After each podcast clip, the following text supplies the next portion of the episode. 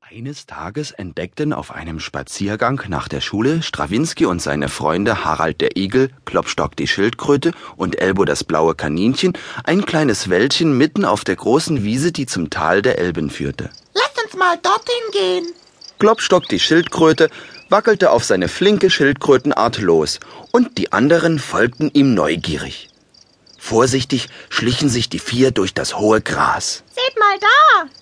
Versteckt von hohen Bäumen stand mitten in einem verwilderten Garten eine alte verfallene Villa. Mit großen Augen starrten die vier das merkwürdige Gebäude an. Wie unheimlich. Gehen wir rein? Lieber nicht. Das Haus ist bestimmt verzaubert. Angsthase. Bin kein Hase, bin Kaninchen. Also ich bin dafür, wir gehen rein. Ich auch. Schließlich sind wir ja auf Entdeckungsreise. Hört mal. Da spielt ja einer Cello. Schön. Kommt, wir gucken mal, wer das ist.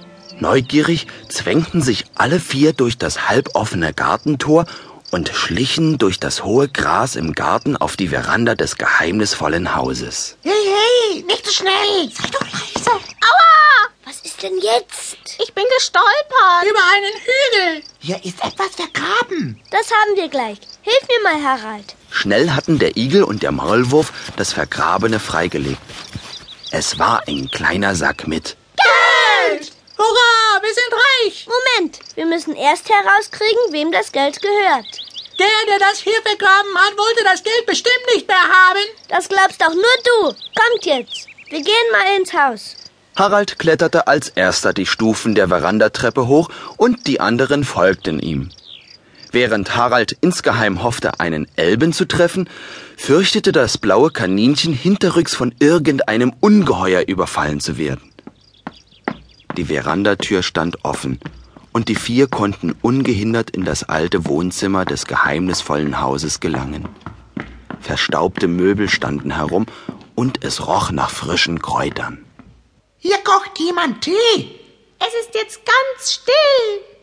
Unheimlich. Kommt, wir suchen nach Büchern. Hier oben sind keine. Vielleicht sind im Keller welche. Och, die ollen Bücher immer. Gehen wir lieber mal Oh, in die Küche. Nein, wir gehen in den Keller.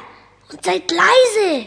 Wer hier wohl wohnt? Vielleicht der böse Wolf. Sehr witzig, Klopstock. Sehr witzig. Sei froh, dass du nicht Rotkäppchen, sondern Blauhäschen bist. Jetzt seid doch mal leise. Endlich fanden sie die steile Kellertreppe und stiegen die knarrenden Holzstufen hinunter. Die Bücher sind hier. Ich kann sie förmlich riechen. Und tatsächlich.